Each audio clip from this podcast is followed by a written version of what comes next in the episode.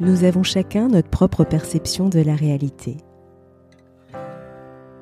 Il suffit parfois de faire un pas de côté pour faire évoluer le regard que nous portons sur nous-mêmes, sur les autres et sur le monde. C'est ce qui m'a conduit à créer le podcast Il y avait une fois. Je suis Sophie et je partage avec vous mes découvertes et mes rencontres pour mieux vous connaître, mieux vous comprendre et questionner votre point de vue. Si ces thématiques vous intéressent, je vous invite à vous abonner sur votre plateforme préférée. Nous portons tous des blessures émotionnelles qui se traduisent dans notre vie par des peurs, des blocages, amenant à des situations qui se répètent. Et si l'animal pouvait nous permettre de travailler sur ces blessures pour changer nos comportements, nos croyances et nos modes de pensée? Après avoir réalisé un premier podcast sur ce sujet, j'ai le plaisir de retrouver pour la suite Florence Elie, praticienne en médecine alternative animale, équicoach, écothérapeute, sophrologue et naturopathe animal. Elle propose un accompagnement holistique pour le couple humain-animal. Bonjour Florence, et puis je suis ravie de te retrouver dans ce podcast. Bonjour Sophie, moi aussi, je suis ravie de pouvoir continuer à parler justement bah, de la suite des blessures où on avait commencé avec euh, celle de l'abandon la dernière fois, on s'est vu je crois. Effectivement, donc dans le précédent podcast, tu nous avais parlé de la manière dont notre animal pouvait nous guérir de nos blessures émotionnelles et effectivement dont, dont l'abandon. Et pour les auditeurs qui ne l'ont pas encore écouté, euh, pourrais-tu nous rappeler dans les grandes lignes quel était l'objectif de ce précédent podcast où il y aura d'ailleurs le lien sous cet épisode, je le précise pour les auditeurs qui aimeraient l'écouter.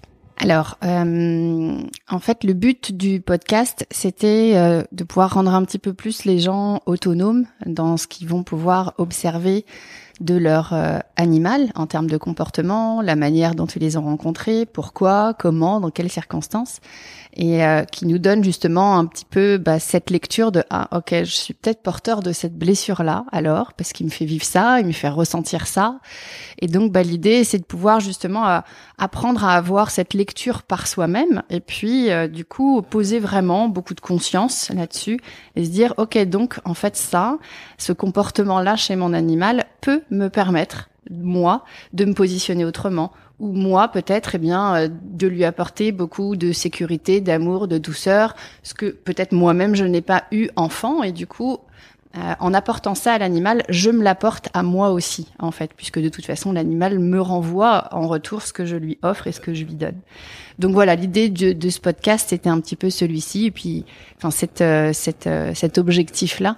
Et puis là, ça va être pareil avec deux autres blessures euh, dont on va parler. Euh, bah, pour que les gens puissent un petit peu peut-être se reconnaître et, euh, et entamer un chemin, avoir une autre vision au final de leur relation avec leur animal et pas simplement les câlins, même si c'est déjà beaucoup. Ouais, c'est effectivement l'objectif de ce, enfin des podcasts qu'on a pu faire parce qu'il y aura, bah, de toute façon, il y aura le lien de tous les épisodes qu'on a fait ensemble et c'est vrai que c'est vraiment montrer ce que l'animal peut nous finalement nous apporter dans notre quotidien et la manière dont il peut finalement nous faire grandir parce qu'en en réalité c'est ça en fait. Et, euh, et justement aujourd'hui, de quelle blessure vas-tu nous parler? Alors, euh, on reste au final euh, un peu dans la trame de la blessure de l'abandon euh, et sous cette sous cette blessure là euh, on a deux autres mémoires qui sont en jeu.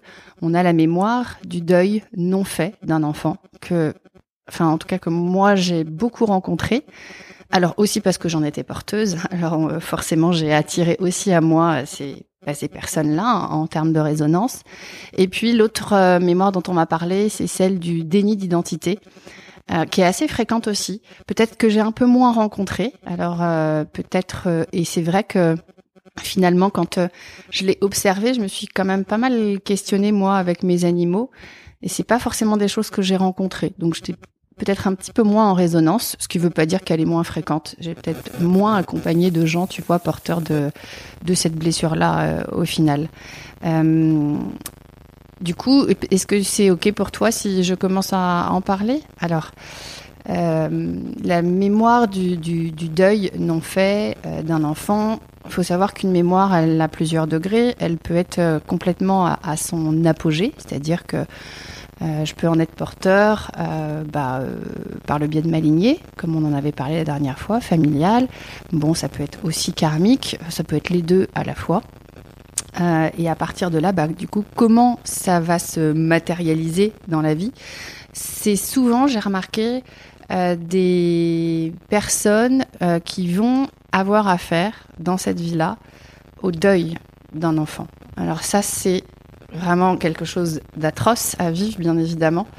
Et là, on est vraiment euh, dans une mémoire qui est complètement à son, à son apogée. C'est-à-dire qu'on vit ça. On va devoir travailler cette acceptation et du deuil d'un enfant.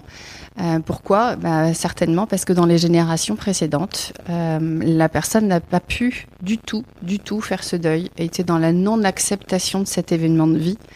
Et Dieu sait à quel point ça doit être extrêmement compliqué de devoir être dans l'acceptation de ça, tellement, euh, tellement c'est violent, tellement c'est, ça peut paraître euh, extrêmement injuste euh, au final.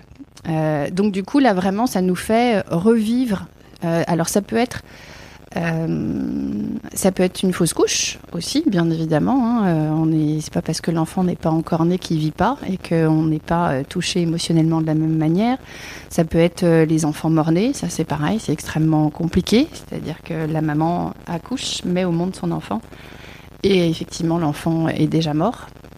Ça peut être aussi la perte en termes plus, je pense à l'avortement. Euh, parce que souvent les gens se disent euh, oui bah c'est moi qui ai choisi. Enfin les femmes euh, se disent bah j'ai choisi donc c'est pas pareil. Non ça reste un deuil de toute façon.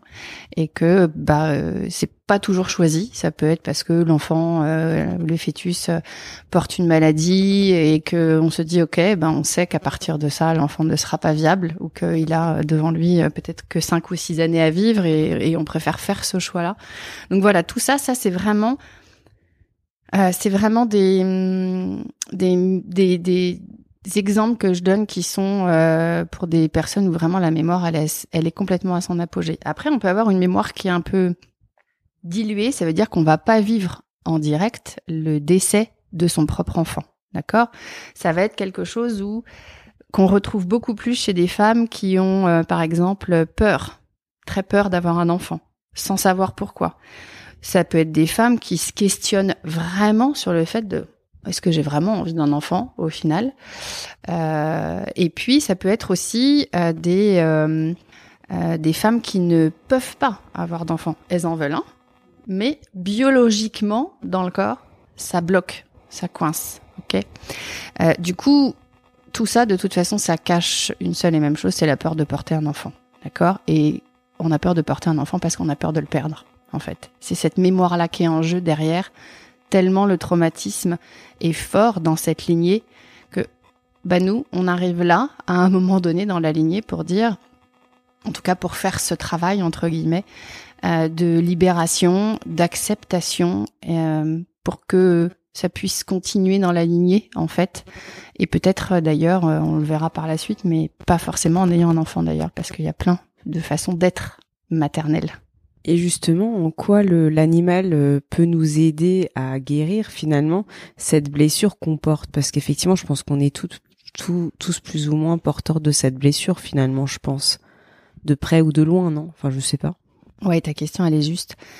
Euh, je pense que effectivement, à des degrés différents, comme tu dis, on est plus ou moins tous porteurs euh, de cette mémoire. Bah, non seulement parce que parce qu'il y a eu la guerre, voilà, à un moment donné, de toute façon, je pense que malheureusement, quasiment tout parent a dû perdre un enfant à la guerre.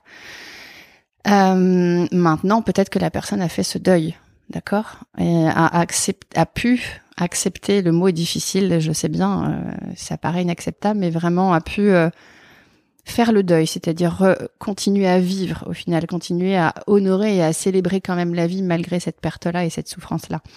Et, euh, du coup, à partir du moment où la personne n'a pas fait le deuil, oui, effectivement, on est porteur. Alors, comment ça se euh, comment ça se matérialise ou comment ça se rencontre euh, au final euh, chez chez l'animal ou dans la relation avec l'animal? Souvent, j'ai remarqué, ce sont des gens qui déjà vont adopter un animal qui est très jeune, qui est bébé. Donc un chiot, un chaton, un poulain. Ce sont pas des gens qui vont tout de suite aller vers l'adoption d'un d'un animal adultes au final. Bah pourquoi? Parce que c'est un animal qui justement qui va leur permettre euh, de leur faire vivre euh, la maternité ou d'ailleurs euh, même la paternité au final. Il n'y a pas que. C'est vrai que je vais beaucoup parler de femmes, mais il y a aussi des hommes et je donnerai un exemple à la fin d'ailleurs parce que c'est intéressant parce que c'était un homme justement quoi.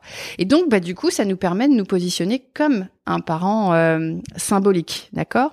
Cet animal, il va nous faire vivre son deuil parfois rapidement. Donc ça c'est pareil, c'est toujours intéressant d'aller regarder dans son histoire. Bah tiens, euh, j'ai une dame il y a pas très longtemps, euh, tu vois, qui a adopté un petit chaton, puis son chat s'est fait écraser, il avait un an.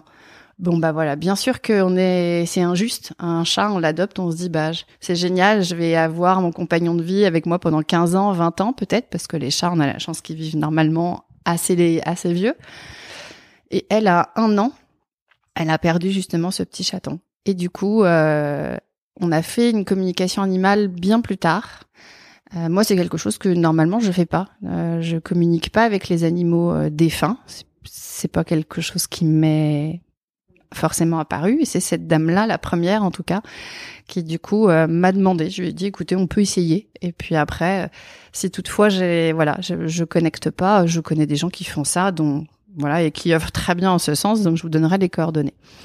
Et en fait on a, enfin, j'ai vraiment reçu un message très clair euh, par rapport justement à cette mémoire et que vraiment elle était venue là euh, dans dans cette vie en étant ok pour euh, cette mission de vivre au final un court un court temps sur terre. Parce que justement il fallait absolument que sa gardienne fasse ce deuil en fait d'un d'un enfant qui n'avait pas été enfin qui restait bloqué en elle et alors c'est fou parce que du coup c'est un drame absolu hein, euh, pour la personne parce que euh, bah parce qu'en fait elle revit dans son inconscient toutes ses mémoires ou cette mémoire de deuil non fait d'un enfant. Et d'ailleurs c'est rigolo parce que c'est souvent aussi là qu'on retrouve le sexe de l'enfant. On, on, a un animal euh, qui est mâle ou qui est femelle et bien souvent ben c'est un enfant qu'on a perdu, alors dans la lignée, hein, ou soi-même dans sa vie karmique, euh, qui est du, même sexe en fait. Et du coup, bah, qu'est-ce que ça fait? Bah, Ça va nous projeter en nouveau dans ce travail de deuil d'enfant à faire. Là, l'animal, il nous invite à faire ce travail en fait.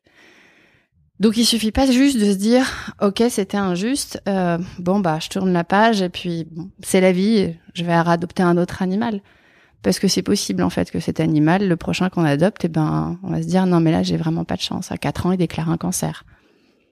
Tu vois ce que je veux dire? Il y a ce truc. Et en fait, je rebondis sur euh, sur ça. En fait, finalement, ce que tu nous invites, par ce que tu dis à faire, et puis c'est valable aussi pour euh, le podcast qu'on a pu faire euh, précédemment, c'est de se connecter, enfin se connecter, de de de revenir à ses ressentis en fait, pour vivre l'émotion en fait, et finalement finir, j'allais dire tout le processus, parce que finalement, c'est ce qui s'est passé, c'est que l'émotion a été bloquée quelque part, et en fait, ça réactive cette émotion qui est bloquée quelque part, et donc l'idée pour pouvoir s'en libérer, c'est de l'accueillir complètement en fait, de finir le processus en fait, en quelque sorte, c'est ça. Bah, merci, c'est très bien résumé. Parce que moi, je me perds dans ma passion. Euh, donc, merci Sophie. Euh, c'est exactement ça.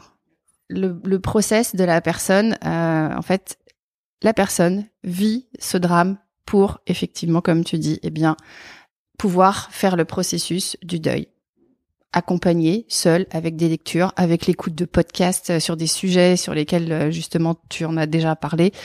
Peu importe au final, euh, ça après chacun son son chemin, mais c'est important de se dire ok, cet événement, c'est pas juste de l'injustice quoi. Ça a un vrai sens dans mon, dans, dans mon chemin pour pouvoir devenir plus grand.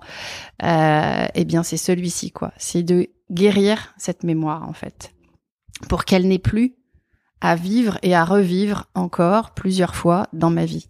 Et d'ailleurs, c'est fou parce que tu vois, dans, dans des cas de femmes, j'en pense, je pense à une d'ailleurs, qui n'arrivent pas à avoir d'enfants, par exemple, à la perte de leur animal, quelques mois après, elles tombent enceintes.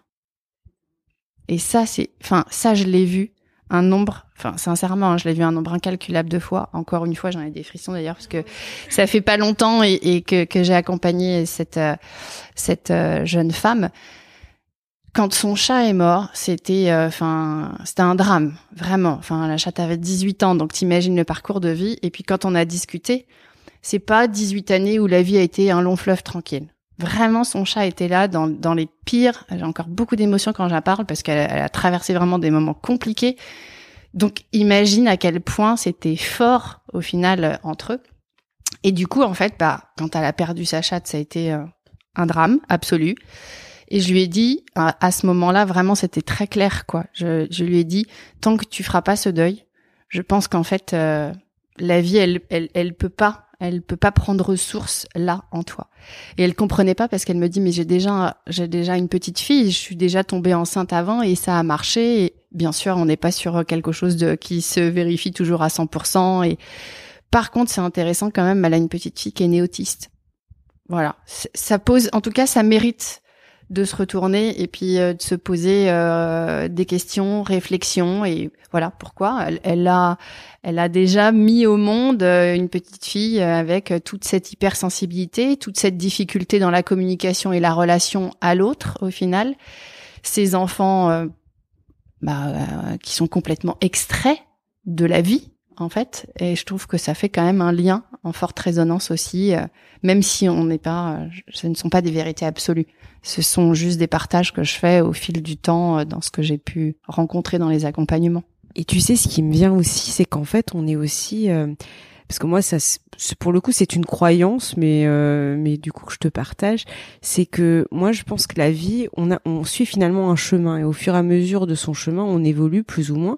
Et en fait, la vie nous présente des choses qu'on est capable, entre guillemets, de traverser. Et peut-être que tu vois, en tout cas, c'est la lecture que j'en fais aussi. Je me dis parfois, tu es obligé de passer par des étapes intermédiaires avant de vivre vraiment la chose. Euh, tu vois vraiment l'événement, parce qu'en fait, tu, par exemple, deux, trois ans auparavant, tu n'en aurais pas été capable. Et parfois, tu es obligé de passer par d'autres d'autres événements pour finalement à un moment donné ben malheureusement en être quand même confronté mais la bonne nouvelle entre guillemets c'est une opportunité de grandir et c'est ça en fait euh, je trouve qu'il est vraiment fort dans ce que tu dis, c'est que et, et, ça partage totalement mon point de vue parce que je le vis aussi, tu sais, dans les relations, c'est ce que je transmets aussi. C'est la notion souvent on vit les, choses en train de dire à cause de ci, à cause de ça, je suis pas bien. Mais en fait, si tu regardes, c'est une opportunité aussi de se dire attends, qu'est-ce que ça vient visiter chez moi? Et euh, tu vois, et la vie finalement est assez bien faite parce que en général, bah tu es en capacité de à ce moment-là de, de traverser ce que ce que la vie te présente en fait. Je partage cette même croyance euh, du fait que aussi dramaturge puisse être l'événement euh, que la vie nous propose, on est prêt, on est capable. Et sur le moment, je pense qu'on s'en sent pas forcément capable parce que parce qu'on sent l'effondrement de toute façon arriver euh, en nous en se disant non ça. Euh, je, je, sais que je suis quelqu'un qui a de la force, mais ça vraiment je pourrais pas. Ça me paraît être au-dessus euh, de tout ce que je peux. Et, et en fait non, la vie elle s'orchestre. Elle t'amène des rencontres, des personnes qui vont être d'un d'une telle empathie avec ce que tu vis et avec une grande résonance en fait que tu vas te sentir accueilli et effectivement, bah, dans cet accueil-là, euh, tu vas pouvoir faire ton cheminement et finir, euh, bah, finir le processus, quoi. Tu as, emprunté ce mot-là tout à l'heure et effectivement, c'est très juste. Il y a, final, ce qu'on retient, c'est que du coup, l'animal, il peut vraiment amener euh, une belle réparation, en tout cas sur des, des bah, sur des grands drames, même sur des grands drames. alors il n'y a pas de il y a, y a pas de guérison miraculeuse. Hein, euh, même si c'est dur, il y a des personnes euh, qui qui vont pas arriver à avoir d'enfants. Euh, et ça aussi, j'amène ce sujet-là, mais c'est profondément juste, même si ça paraît si injuste. C'est que cette vie-là, il y a on, lui propose de pouvoir développer cette possibilité de materner ou de paterner, bah, pas avec un enfant biologique. Il y a plein de façons de materner, de paterner on le fait avec nos animaux. C'est la première des choses.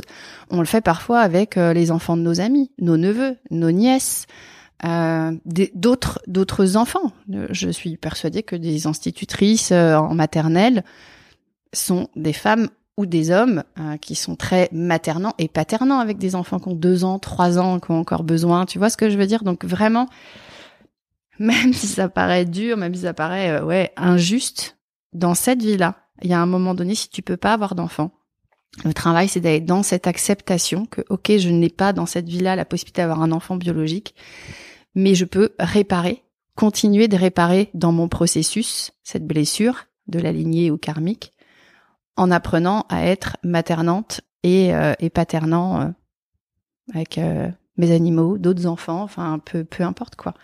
Et concernant le déni d'identité, euh, peux-tu nous en dire plus justement entre le, cette blessure et euh, justement le lien avec nos animaux? Oui, bien sûr.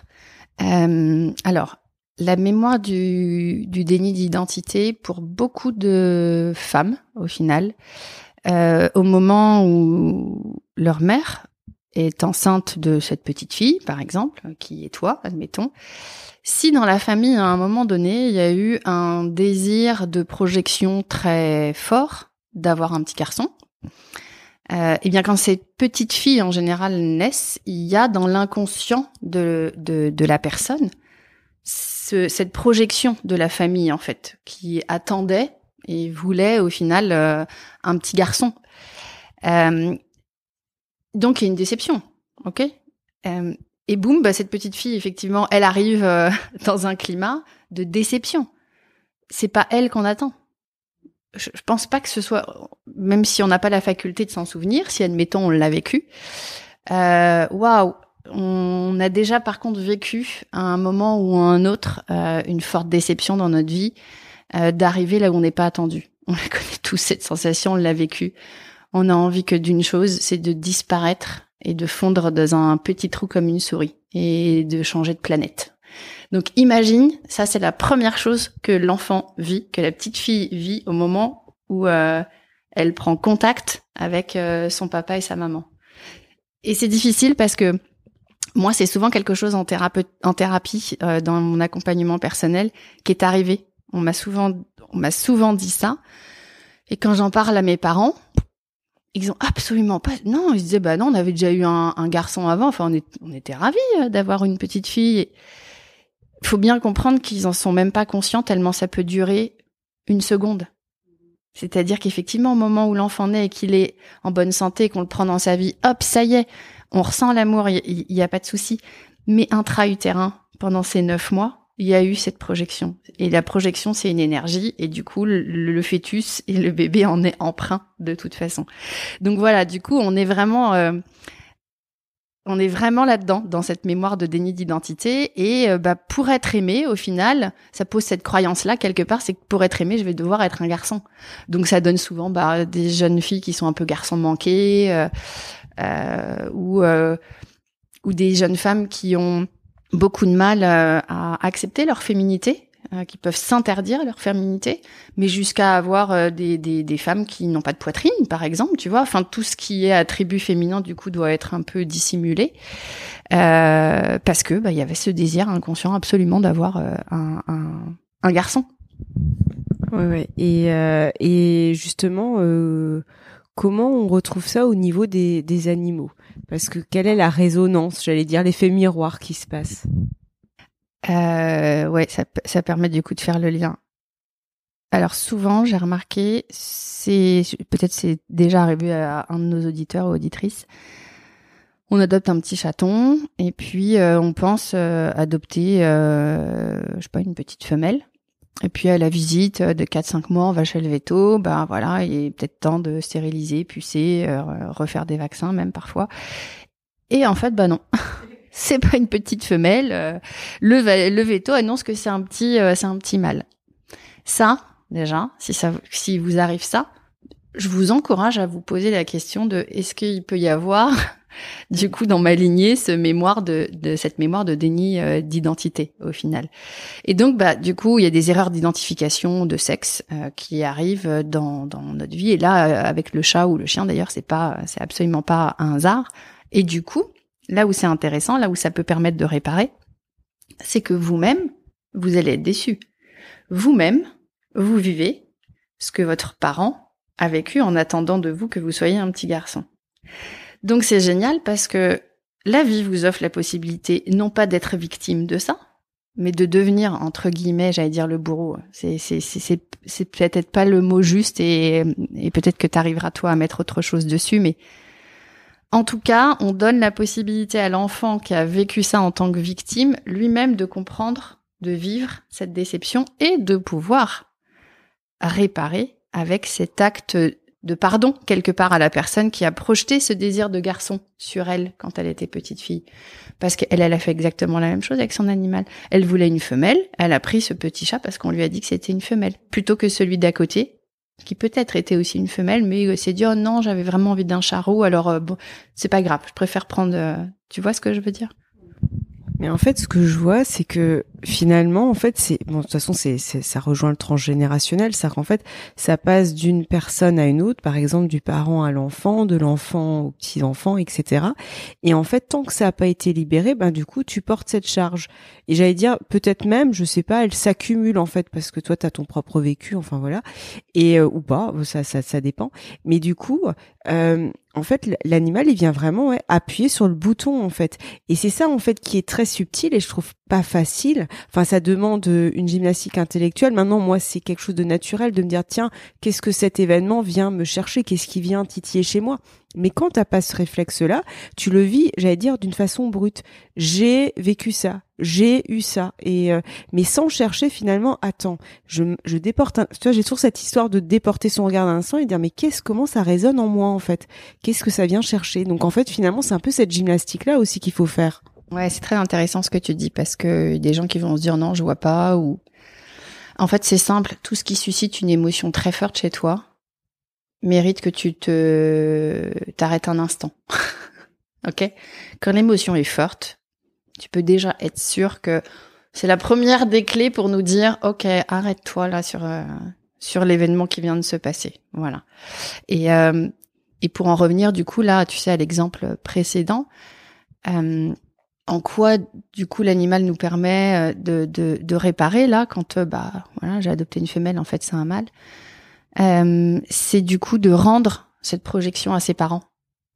Ça, c'est un travail, c'est un processus de guérison, de rendre cette projection-là, dont on est porteur depuis des générations et des générations. À ce moment-là, aujourd'hui, sans avoir d'enfant, mais même avec mon animal, j'ai la possibilité de rendre cette projection-là à mes parents et d'aimer et d'accueillir euh, dans, tout dans tout, tout, tout euh, ce qu'est euh, mon animal, quoi, ou mon enfant, parce que les gens le revivront peut-être aussi avec, voilà, avec un enfant, d'ailleurs. pourquoi j'ai un enfant hermaphrodite, par exemple, à un moment donné, quoi. C'est, je crois pas que ce soit le fait du hasard, quoi. Peut-être ça peut être intéressant, je sais pas. Tu vas me dire si tu veux que je donne un ou deux exemples concrets? C'est justement ce que j'allais te proposer pour que justement qu'on puisse concrètement voir, euh, enfin qu'on ait vraiment une illustration, quoi.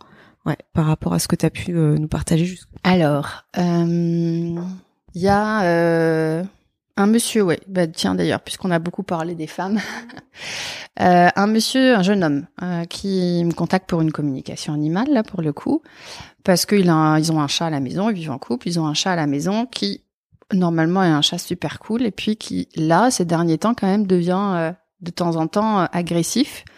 Puis sans trop de enfin ouais sans trop de raison quoi en fait durant la communication animale euh, vraiment là on, on, a reconnecté une mémoire très forte d'abandon en fait.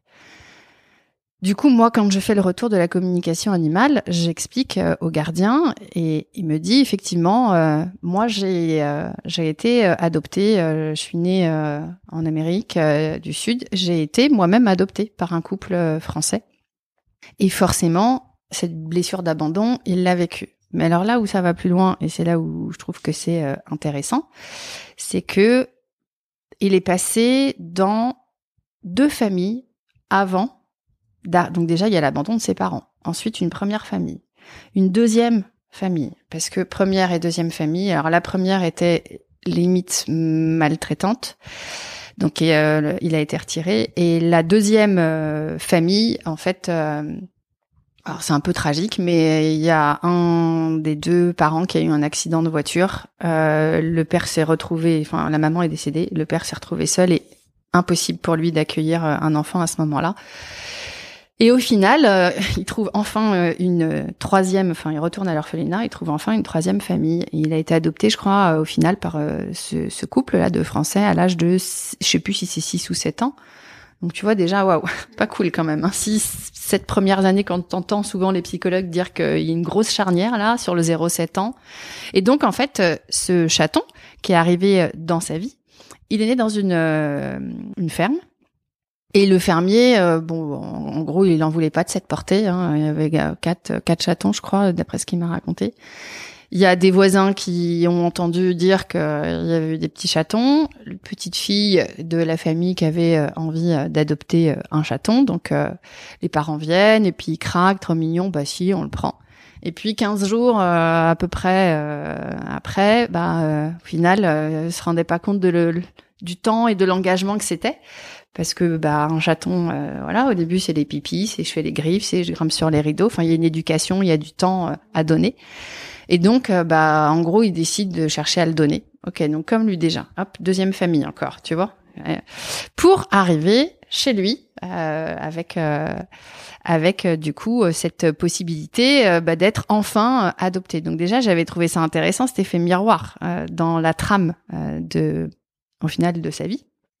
Et puis pour finir, euh, il demande une deuxième euh, communication. Mais alors, euh, je sais pas, peut-être euh, cinq, six mois après, tu vois, il me rappelle, déjà en me disant que l'agressivité de son chat était complètement... Enfin, après qu'on ait eu cet échange, cette discussion, déjà, ça avait beaucoup changé, ça avait beaucoup apaisé. Et bon, après, il a fait un travail de son côté, quoi. Et puis là, la deuxième communication, c'était dans l'idée d'adopter un autre chat. Bah parce que aussi, il voyait que son chat s'ennuyait un petit peu et qu'il y avait des journées entières où ils étaient pas là. Et donc dans l'idée euh, de, de, de, cette communication, moi la seule chose que j'avais, c'était qu'il fallait absolument que ce soit une femelle en fait.